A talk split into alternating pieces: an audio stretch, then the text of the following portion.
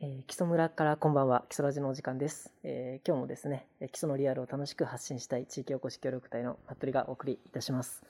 えー、今日は基礎村ということで、今、基礎村藪原を中心に、えーと、行われていますアートイベント千年の住処の、えーと、ここは小木曽会場の方に来ていまして、今、あの背中に日光を浴びながらのえっと、収録となっております。ということで、えっと、本日のゲストはですね、えっと、こちらのその千年の住処を主催されております、木曽ペインティングスの岩熊さんです。よろしくお願いします。お願いします。えっと、ちょっとここ、まずここについてですね。ここ？あちょっとはい。あの、まあ、今年、まうん、あの、千年の住処、はい、三時の光という、こう、タイトルとしてはここまで読んでほしい。あ、そうです。すみません。千年の住処、三時の光。で、はい、今、は小木曽にいるんですけども、はい、このエリアの展覧会のタイトルが三時の光になってます。はあはい、それ説明しましょう。なるほど。なぜ三時の光か。あ、はい、お願いします。まあこれは別にこのね、木曽村、小木曽エリアに限った話ではないんですけど、うん、その木曽って深い谷が、はい、谷の底に人々が暮らしていて、で、この地区はこの今の10月、11月というこう、当時に近づく時期になると、もう午後3時台には山に日が入ってしまう。うんうん、まあそういう条件の中でここの人たち、まあずっと生きてきた。その条件の中で作品を鑑賞したいという、えー、企画なんですけども。うん、まあそうです。だからその、なんだ中で頑張ってこう光を照らして夜までっていうんじゃなくて、自然の光というかその気象で。日没してしたらもうすぐ暗くなっちゃいますよね、もう3時からどんどん一気に寒くなるってまあ、そういう情緒も踏まえ含めてのここのここの生活の光の条件の中で、なるほど。作品作りや展覧会空間作りを行いたいっていう意図でここは企画されてます。はいえーと、こっちの千年の住処の方については、はい。まあ、こっちこちらはまあや木曽村の藪原宿を中心にやってる企画で、はい、まあ中山道の宿場町だったわけですけど、うん、ね、中山道は京都と江戸をまあつなぐ、メインロードだったわけですけど、その中間に位置するのが、えー、まあ、基礎地方ということで、はい、で、もうこの江戸時代から東西の旅人が、まあ、文化を運んで、この、この中間地点で交差するような場所だったと思う。そうですね。そうそういうこと、そういう生活がまあ、こんな山の中なのに人が行き交ってたっていうのがまず、うん、まあ、驚くべき場所そうですよね。なんか今だと田舎だって感じだけど、はい、こう結構昔の文化でいうとこう古い文化とかもかなり残ってたりで、ある意味その当時はその関西の新しいものと、ね、江戸の新しいものがこう、はい、混ざり合うようなところで。はい。はい、まああのね浮世絵師たちもここ来て絵を残してたりするし、はいはいはい、とにかくそういう人が交通して交流するような場所だったと思うまあ、それが、そういう宣伝が多分これまで続いてきて、はい、で、ところがまあ、去年、今年と、それが急に止まった時間だったと思う。ですね。うん、あまりそういうことってなかったんじゃないかなと。人が家にとどまりなさいなんて言われたことがあったのかなっていう、とにかくこう人の出入りがとにかく途絶えてしまったこう2年間だったんですけど、まあ今回の、まあ、僕らのえー、意識としては、まとまってしまったけども、えー、次の千年に向けてもう一回再スタート切ろうという、あなるほど。これまでの千年とこれからの千年をなんかつなぐような展覧会が、こう宿場町の中でできればいいなという、えー、企画です。はい。えーとまあ、この2つの、まあ、合同開催みたいな、まあ同時で、はい、でそのテーマとしてはその持続可能なアートのあり方を地域の課題に向き合いながら探索するっていうのが非常にこう、なんだろう、自分の問題意識と近くて、はい、あ、それをアートでやる、ね、持続可能な、えと、やり方で地域の課題を解決するというのはとてもこう思うところで、それをアートでどのようにやっていかれてるのかなというのが非常にこう関心がありまして、なんか例えばさっきあの藪原街道の方は先ほどちょっと見学させていただいたんですけどあれですよね。空き家をはい。使われもうて、僕ら今年で、えー、と5回目の、まあ、1年に1回芸術祭あはいやっていて、はいはい今年5回目なんですけどあの毎年あの会場としては空き家を使うということに、まあ、こだわっていて、そのねえっ、とその空き家要するにこう美術ってそういうところで普通は見ないわけ。ではいまあ、そうなんか美術館とかね そういうかっこいいところに施設とかちゃんと。出来上がってるところにはいはい行ってって感じですよね、うん。ちゃんとし壁は白くて。はいはいはいはい照明はちゃんとしてはいはい。あってみたいな、まあ、あえて僕らもそういう美術が作品がやりづらいような、環境にわざわざ身を置くような形で展覧会やってるんですけれども、まあ、それは、まあ、地域の問題として空き家問題っていうのはうん。もちろんあって、と同時にまあ僕らの側の美術やってる人間の問題としてその生活の中にアートがないっていうこの現状をどうにかしたいっていう、うん。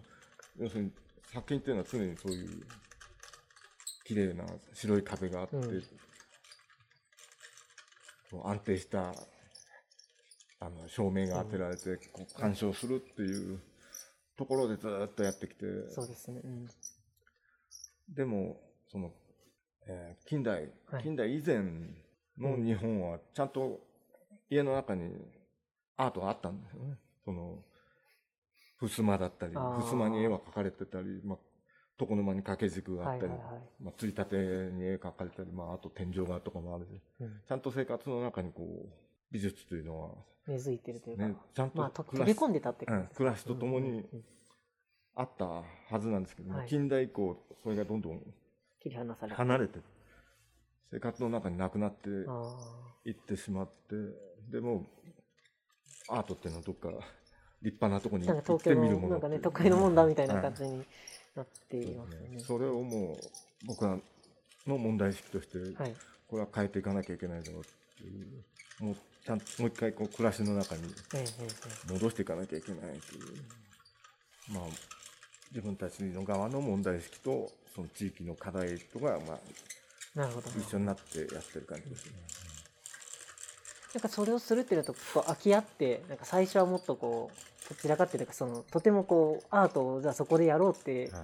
そこまでなんか片付けとかなんかその準備とかいろいろ大変だったと思うんですけど、そうですね、まあ、あの、まずアーティストには、自分が展示する空間決めてもらったら、はい。そこの片付けから始めてまあそうなりますよね。片付け、ええ清掃から始めて。で、そうすることで、もうそこの残されたものと向き合うことになるんですよ。で、そこの家の歴史とか、うんうんね、その家の、まあ、もちろんその家主さんに直接話聞いたりしてうん。うん近所の人に話聞いたりして、ここの人たち、どういう人たちだったとか、あどういう家族構成だったとか、うんまあいろんな情報がこう、そういう片付けしてる中で入ってきて、はいはいはい。で、僕ら、僕らの方針として、こう、作品のために家の中を空っぽにするのはやめてる、うんやめてるというか、それじゃあはい。なんかそので言ったら美術館と一緒じゃんってそことですよね。こをギャラリーにしてしまうことになるので、うんそうではなくて、うんもうその生活が、まだ生活が行われているかのような空間の中に、そうですね。はいだって冷蔵庫とかキッチンとかもそのままで、は いなんかそうそう終わったらここで住めね住めるんじゃないのそうそうっていうような。まあ、実際あのそうなった物件があって。あいいですね。うん。だからその僕らが、え2年前にはい。やった時に、まあ、空き家に住み込んで泊まり込んで作品作ってたアーティストがいるんでまあ当然2週間暮らしたのかな空き家の中で。はいはい。当然もうなんか綺麗になって生活感が出てくるわけ、うん。それだけでも、うんうんうん。ずっとそのそのアーティストが滞在する前だと全然ここまあ住めそうにないなっていう場所だったのが住めそうって思えるようになる。でまあうん。結果的にそのその家に今人が住んいでる。やーいいいい話ですそれは。移住者が今住んでるわけですけど。こう空き家に本当にこう文字通り生き返った感じですよね。で2週間ねくらい。僕らの展覧会が、うん。そのモデルルームみたいな機能をはいはいはいそうですよね。そこ行ってみて、あじゃあ今やってるところも、はい。はいもしそのここ住みたいって話があれば、はいはい。へえいいですね。住める。僕らは閉まってるわけですけど、うん。作品が入って片付けられてそうかそうかそうか。生活感が出ることで、まあ、本当モデルルームのような機能を果たしてる、実際に。はい。あそれはとてもこう、本当に地域課題に、もう全く、あの、地域課題が実際に解決されたはい。例という感じで。で、あれですね、アートっていうと、今その、されてるアートが、基本的には現代アートといはい。う呼ばれるものになってくると思うんですけど、現代アートってそもそも多分これ多分はい非常あのもともとね大学の講師をされてたということなんでこれ聞くと多分6時間コースになっちゃうんですけどちょっとギュッとギュッと。してちょっとその岩隈さんたちがされてる現代アートっていうのをあのちょっと美術のわからない私たちにまあかいつまむとですね。これも難しいんです難しいいろ。そうですよね。どこからが現代アートかっていう。ただまあ現現代なんですよね。現代はい。そのせ現代アートぐらいでいいですかね。だからその地域コミュニティとも関わるし、うん。そのその課題とも関わってくるっていう社会的な運動でもあるはい。だから現代アート以外の美術とか近代美術とかってなるともうあくまでも個人的なアーティストの個人的な制作というか、うんうん。うんアトリエにこもって制作してたり、まあ、自分の思いをこう作品にしていたりということになるね。まあ現代アートはどちらかというとこうこもるんじゃなくて、うん社会社会の中に出ていってそこで何をするべきかっていう活動になってくると思うんですよね。あじゃあなんかそのみ受け見る側のなんかリアクションがありきみたいなところなまあんですかねそうですね。自分作家一人で何かを。やって終わりじゃなくて、はいはい。まあ、ざっくり言うと。いや ありがとうございます。でも、で、その、会場、その、藪原とか、えっ、と、宮の越の方の会場にも行ったんだけど、その、はい。基礎ま、基礎、まあ、中学生の作品とか一緒にはい。作られたのもあったりして、それは、木曽ペインティングスさんで、学校でワークショップをはい。されたということで、まあ、僕は毎年、はい。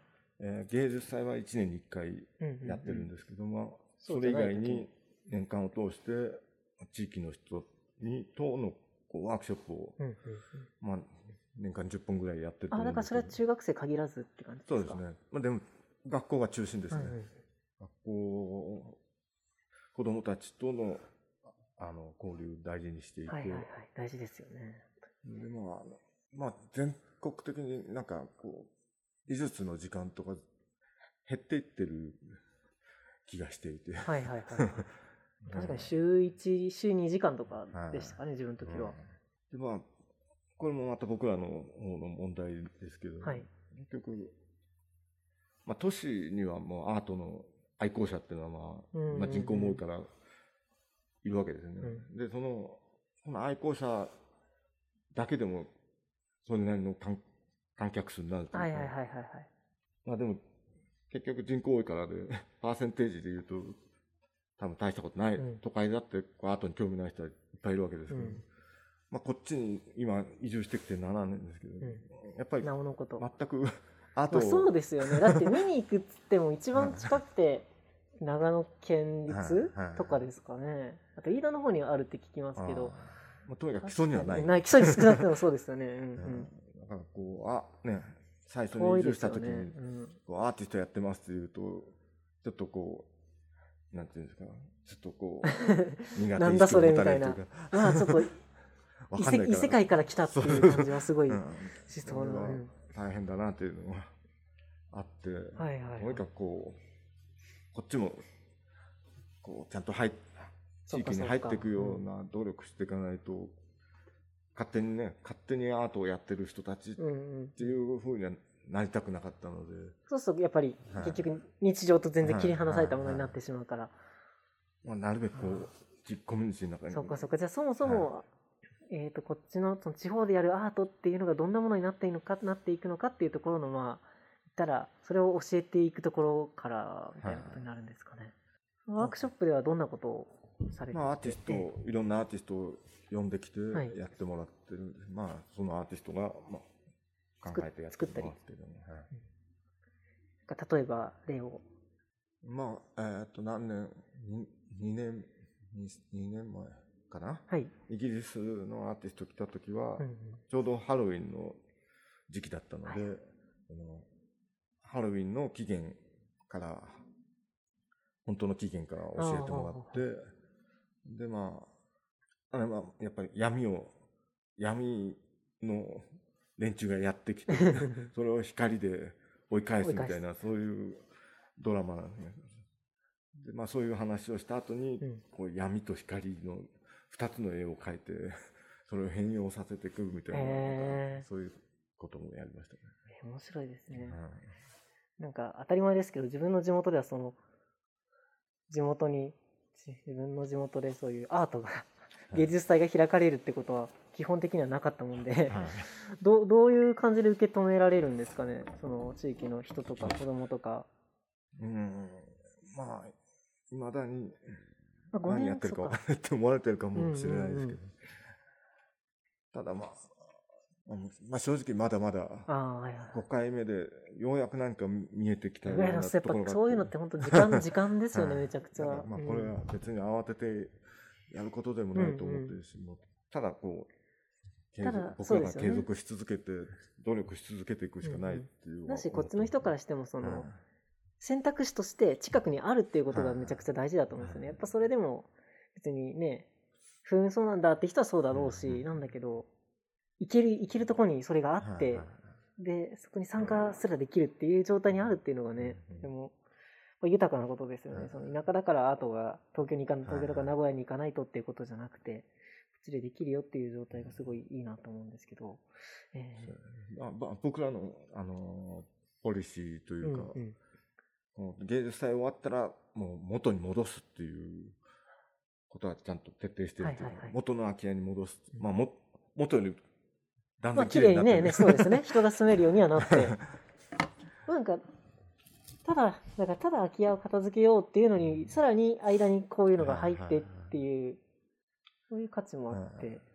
でまあね、世の中にこうアートイベントっていっぱいあるんですけど、はいはいはい。そのままなんかその作品が残されていくものって多くて、多分それに対して何か地域の人がアレルギー持ったりしてるところもあるような気がして。あーなんか外から来てうん勝手にやっとって、で、景観がなんか残して帰っちゃったみたいな。なんかそういう、ね、アーティストが勝手になんかやってたっていう、そういうのだけはややりたくないと思ってて、はいはいはいだからもう僕はこの短い期間に、とにかくこう、この宿場町を変容させて、ーうんで、魔法のように去っていくっていう、なんかそういうありあり方でやっていきたいなって。あれもうななくなってるみたいな。でも綺麗になってるっていう。でその人たちはこっちにまだいて、来年またやるし、はいっていうことですよね。まあ、僕らあの宿場町の宿の字を祝うの字にして、はいはいはい僕らがの芸術祭の間はその場を祝う、うん。そういう。意識でやってます。なんかそうですね、さっきも藪原のところだと、いくつかね、その通りにはい。3つ4つ会場があるんですけど、その会場から会場で移動する間に、その通り沿いの家からおばあちゃんが出てきて、いや、こんにちはってやるのとかすごい、なんかその、自分も多少見るのは好きで、トリエンナーレとか名古屋の行ったりしてたんでそこういうの絶対なかったなって思って それめちゃくちゃ面白い。普通の生活の中に、そうそうそう。あくまで他の街のね、通りの人たちは普通の生活をしてるんだけど、そこに、でも確かにこう、普段はない空き家が開いて、オープンで、で、そこ入ると、こう、うん。アートがあるっていう、なんか日常の中に、本当に溶け込んでいてはい、こういう体現、あの、さっきおっしゃってたポリシーみたいなのが体現されてはい。いて、面白いなって思っていて、あとはそうですね、その、今年その千年の住みかってことで、はやっぱこの、コロナにななる前、なった後っていう風でいろいろとこう、まあ感じられたことだとか、そういったことがこういった展示とかテーマにも出てこられてると思うんですけど、実際、どんなもんだったんですか、そのコロナになっての、この芸術活動との関係みたいな。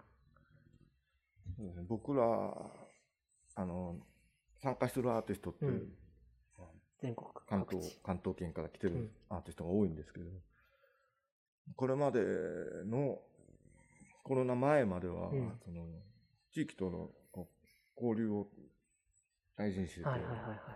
まあ、飲み会もやったり、うん地域の人と一緒にでまあ、その過程を一緒に楽しんでいこうみたいな。そうですね。まあ、制作も手伝ってもらったりとか、うん地域の人に手伝ってもらったりっていう、交流しながらアーティストも、そその交流の中から作品制作を、インスピレーション。そうですね。それやってたんですけど、はい。それがちょっとできなくなったっていうのが、ちょっと、残念というか、僕ららしくないものになっちゃうかなと思ってたんですけどうん。まあでも、蓋を開けてみたら、うん。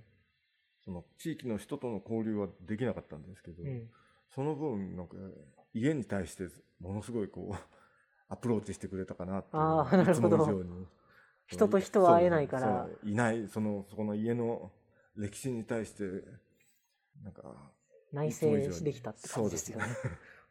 今年はなんかそういう回になった気がして。うんえ、なんか例えばその、家のことについてすごい研究する時間があったということなんですかね。なその、ね、アーティストの側も、多分、今後もそんな簡単に元に戻るというよりは、うんうんうんまあ、すまあ、この詩になっていくとはいえ。そう、何かを見直した時期でもあったと思うので、はいはいはい。なんか、そういう、ここに今いないものとか、目に見えないものとかって、そういうものに向き合う時間がすごい。長かったと思うし、今回の制作にもなんかその、気配とか、うん。目には見えないけども、いるものとか、買ってあったものとか、なんかそういうものが、こう、とアーティストがすごい向き合った時間になったなと思っています。なんか対、対自然もそうだし、対はい家の中のものとかっていうことですよね。人間。以外のものにこう目を向け始めたというか、でもなんかそれも結局人間の暮らしとか行いを媒介してるっていうことですよね、はいそのものとかっていうのが全部。ああ、なんかそれが、あれですね、ますますこう空き家でやる意味とつながっていて、はいなんか幅が広がってるのはいいですね。その悪いことばっかじゃないなという 印象を受けますけど。うんへまあ、基本的にあの画家に関して言えば、え。うん。もうずーっとステイホームだったんですけど、ねまあそっかそっか。そうですよね。ずーっとアトリエにいてみたいな、この辺は大して変わらないっていう。かえっと、じゃあこっちに今、移住されてな7年？はい。ということで、その岩隈さんについてもちょっと聞いていきたいなと思うんですけど、もともとは東京の方ご出身はい。だそうで、東京生まれ東京育ち、育ち。はい。えで、ずっと、そのどのようにしてここんなところへということを聞いていくんですけど、はい。えっと、もともと美術を、はい。えっ、と、まあ、僕10代の頃はもうずっと映画作家になりたくて、まあ大学は映画の大学に行って、行ったんですが、は。はい。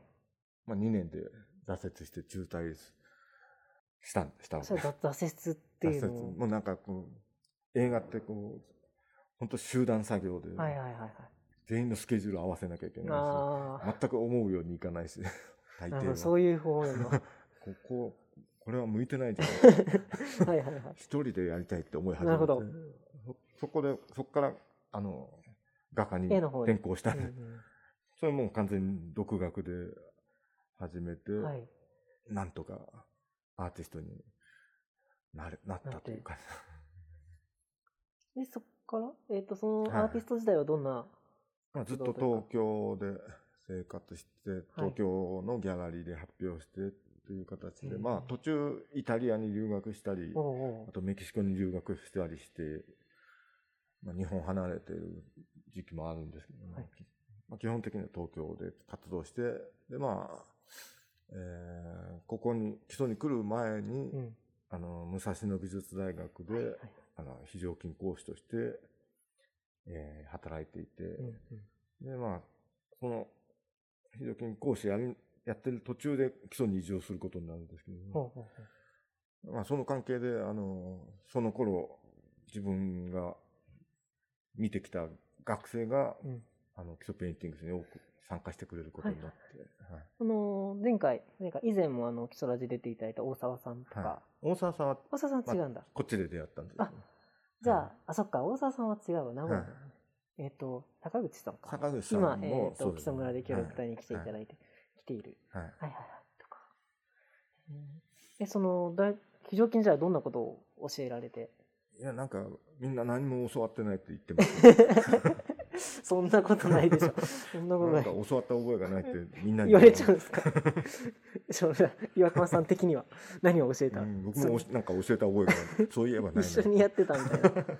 で、その時からその、なんだろう、地方と、そうなんだ、地方でやるアートみたいなところにこう、はいはい目線があってということそうですね。もうなんか震災の後に何かこう東京で活動を続ける意味があるのかなっていう疑問がふつふつと。そこは結構大きいはいはい。出来事だったんですね。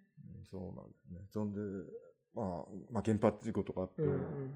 すごい急にアーティストがみんなエネルギー問題とか環境問題とか言い出したんですけど、うんそれにも違和感があって。あ急になんだよみたいな。この人そんなこと考えたっけみたいな、流行りに乗ってんだけじゃないのみたいなことで。あでまあ作品見てもなんか、うん。使ってる素材石油由来のものだったりあ。し て、矛盾してたりして、うん。これはちゃんともしそれ言うならちゃんと実践しないとダメだなっていうのがあって、まあ、そそこでまあちょっと地方に移住することを考え始めたのはいはいはいでまあアアートのあり方も、まあ、ささっき言ったように、思う暮らしの中にて。全く存在してないアートをこうもう一回一からやり直さなきゃいうんうん。けないんじゃないかなということで、まあ、この基礎の地に来てそれでもなんで、なぜわざわざ基礎で。ああまあうちの奥さんが木曽村出身の人でまあ全然美術とは関係ないうんうん。人で、まあ、と東京で、アルバイトで出会ってうんうんうん結婚した人なのまあそういう縁があって基礎に行きました。それはもうその非常勤の講師されてた時から、こっちでその、えっ、と、学生と一緒にこっち来てなんかやったりっていうのがあったってことですか？いやあのし講師終わ。って大学終わった後にこっちでやってま立ち上。げるから一緒にやらないかって声をかけて、で、たくさんたくさんというか、はい来てくれて。でまあ毎年あ、それは嬉しい。参加してくれてたんですけど、うまさかこう移住までしてくるとは思わなあ、そうですよね。3人三人移住してきました、めっちゃじゃあ貢献してますね。その移住政策には。移住もね、はい。移住の人もやって、空き家の家もはい直してね。はいはい。すごい、なんだかんだこう、人口の活性化には 貢献されてはい。いて。どうでしたか？じゃあ来て来てみて。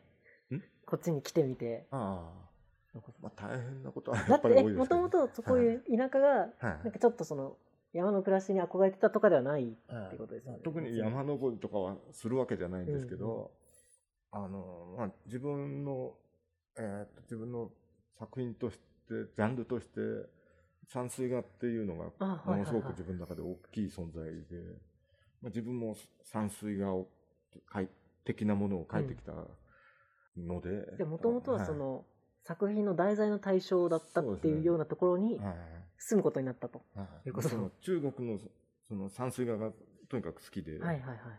まあ、あの、あそこら辺の画家って本当、どっか隠遁するような、うんうんうんうん。そういう生活の中でこう作品作っていくような人たちで、で結構政治的に揉まれて、ああ、そうかそうか、疲れ、疲れてというかそう、一回ちょっとそこから距離を置いてみたいな。はは。なんかそういう人たち、そういう画家たちにどっか憧れてるようあーなるほど。まあ、昔からあったので、もう自然ですね。あた、でも新しいですね。なんか田舎暮らしというよりかは、えーだからあ好きなアートのジャンルの、その人たちの背景に自分が、なんか気づいたらなってたみたいな。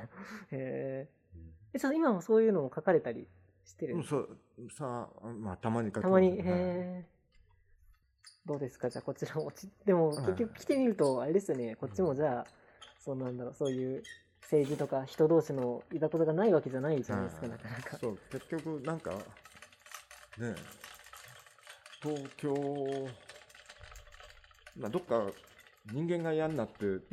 東京を離れたところがあると思うんですよ、うんなんか、帰ってこっち来たら、より濃厚に人と関わるようになってる気がする。それは間違いないね、人間が2人以上いれば、なんかあるっていう、なんか当たり前のことですけどね。まあ、ただ東京とはちょっと、種類が違うというか。あっ。ちはただ人が多いだけで、つながりはないんだけど、そう人は少ないけど近いから、うん。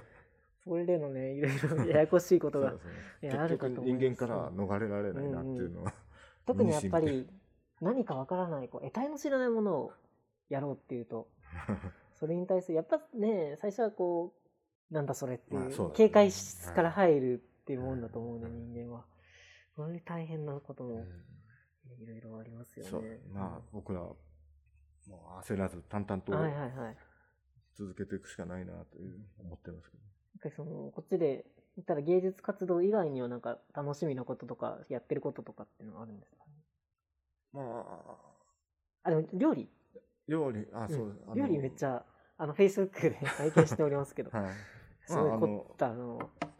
あのねアーティストみんなこうこっちに結構滞在しながら作品作るので、はいまあ、その彼らの食料として提供するためのアーティストのための畑をやっていたりえー、あとまあ狩猟免許も持っているので、まあ、獣罠。の肉を罠ですね、はい。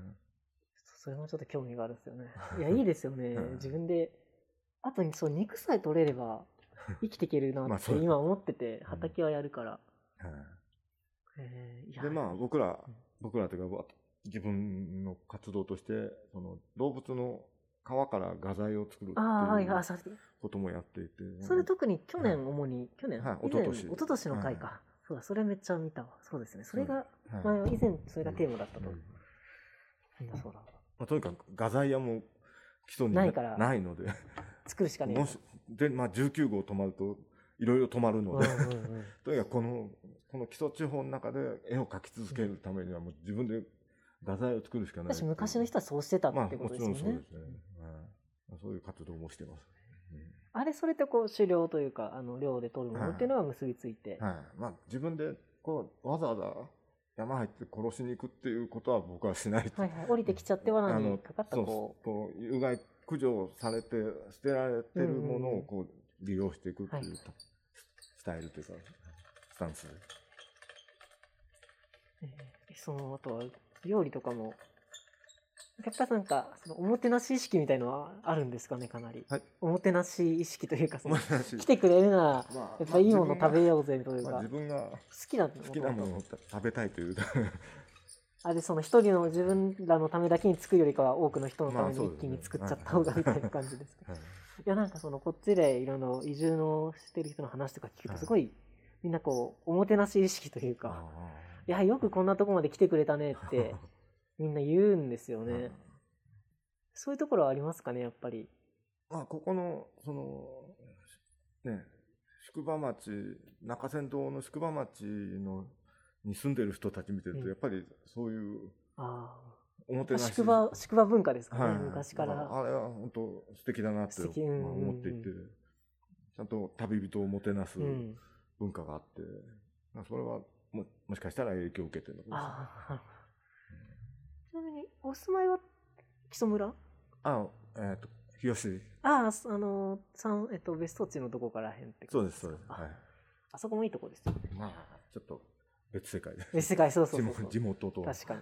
こっちと。あとなんかこれからやっていきたいこととか、はい。ぜひありましたら、えっ、と、個人でもいいし、えっ、と、芸術方面でも。まあ、子供たちとの交流は続けていきたいっていうのと、今って木祖村、木曽町中とはい木祖村？はい。の中学校やってます。うんうんで、まあ、僕ら、こう、木曽ペインティングスって名乗ってるんですけど、はい。まあこの木曽って別に木曽町でも木祖村でもなくて、ん木曽郡全域のことなので、うんうんうん。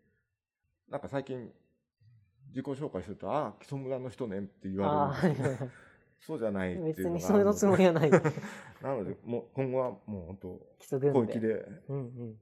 場所を転々としながらやってきたらいいなもうちょっとそれがやりやすくなってきますよね。はいはいちょっとそう、去年、今年はきつかったところがあるんで すけど、は基礎軍内は特に。い。はうんうん。広げて、い。はい。まあ、焦らず焦らずに、はい、そうですね。やっていきたいと。まあ、文化に。結局焦る文と、後々ね、いろいろとはい面倒なことになると、かえって遠回りになっちゃうということがはいありますよね。あとは、じゃあ個人的には、うん個人的に個。人的には。まあ、僕ら、僕は、その、地域おこしを目的にして、なんか行動してるわけではないんですけど、はいはい。まあ結果的になんかそういうのにつながっていけばいいと思って。て移住やら空き家やら。はい。まあ、僕らとしては、もうちょっとアーティストに移住してほしいなという。なるほど。まあ、そそこでそのアーティストが求めてる物件って全然普通の一般の普通の住居とは違う。家庭があ家が欲しい人の需要と違うので、あはいはいはいはい。残ってる空き家、ね、普通だったらここもう住めないなって思うとこでもアーティストには魅力的だったりする場合があるので。確かに昔の家だとやっぱ今の人からすると広すぎてこんなに部屋なってもしょうがねえよなって思うけどそこアーティストさんだと結構ギャラリーだとか物ね。置いてあったりねだから物置だとか。ね、家主さんがどっか諦めてたりするわけです。はいはい。どうせこんなん今の若い人は買わんわって。うん。で情報が出てないわけでああなるほど。ただこうアーティストに限定すれば意外と。そうそういう人たちに限定すれば何かニッチなそう産業のよあるとうですね。思うんですよね。へーだから面白い。をちょっと今後なんか発信していければいいかなそうですねって思ってますけど。うんうんうんはいあとなんかそういう人たちが安定して暮らしていくねあのやる仕事とかも出てきてっていう仕事がないとそうですよね。うんはい。うん。でも意外とこっちって、なんか前、以前その移住やってる木村さんに出ていただいた時も言ってたけど、仕事は探しゃあるって 言うから、あと住むところだって言うから、そういうところでそのね、自分、やっぱ自分家にギャラリー欲しいって言うけど、東京じゃとてもとても。っていう人が結構うん。意外とたくさんいるし、まあしょね、職人もいっぱいいるから、うんうん。なんか自分の作品作りでヒントももらえる、うん、確かに。都会よりも地域は多いですよね。はいうん。アーティストにとってね。意外といいところだよっていう。ね、うん。東京も遠いわけじゃないですもんね。まあそうですね。今は、今はこういうご時世で遠く感じるけど、うん。行ったらそうバスで行けるし、うん。名古屋もまうん。あ、まあ近いし、まあ近いですね、大阪もね、全然うん。行けない距離じゃないから、そう思うと日本の真ん中ですからね。うん。へえはい。あ、その、それがそれあれですか、アーティストレジデンス的な。まあそう、ね、だからその僕らの使う会場も、そのアーティストとか見に来るわけなので、うんうん。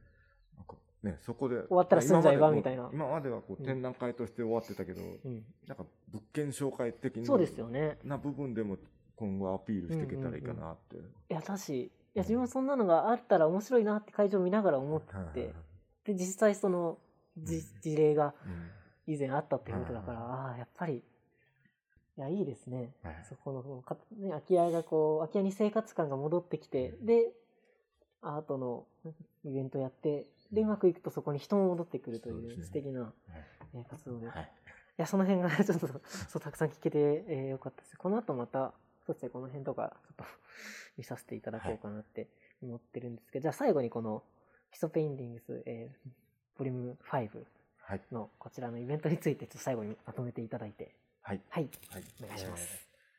えー。えーと木曽ペインティングスボリューム5千年の住処三時の光これまあ芸術祭になるんですけども、えーもうすで始まってまして始まってます。10月23日から11月7日まで、えー木曽村の藪原と小木曽とあと木曽町日吉の宮の越はい。で、えー開催しています入場無料です、うんぜひ足を運んでください、はい。あのーこんなち基礎でこんなことがあることはめったにないという。てかまあね、その木曽ペインティングスが来来てくれてるからあるものの、普通こんな芸術祭が近くであることないですからね。多分、木曽に住んでるとあんま感じないけど、愛知県から移住してみると、いやなかなかこんなことをうん 近場でやって、やっていくことってないんで、ぜひ、えっ、と、足を運んで。で、あとそうですね、その現代アートのやっぱ面白いところとしては、その、アーティストさんとのこう交流というか、ね実際にそこにいたりするんですかね、はいやっぱりこれも。こちらもあれですよね、えっ、と、今、藪原には、はいなんか、住んでる、なんか、アーティストがいますって書いてあるところがあって。あああああ昨日みんな帰っちゃいましたそうなんだ。まあ、平日ですもんね。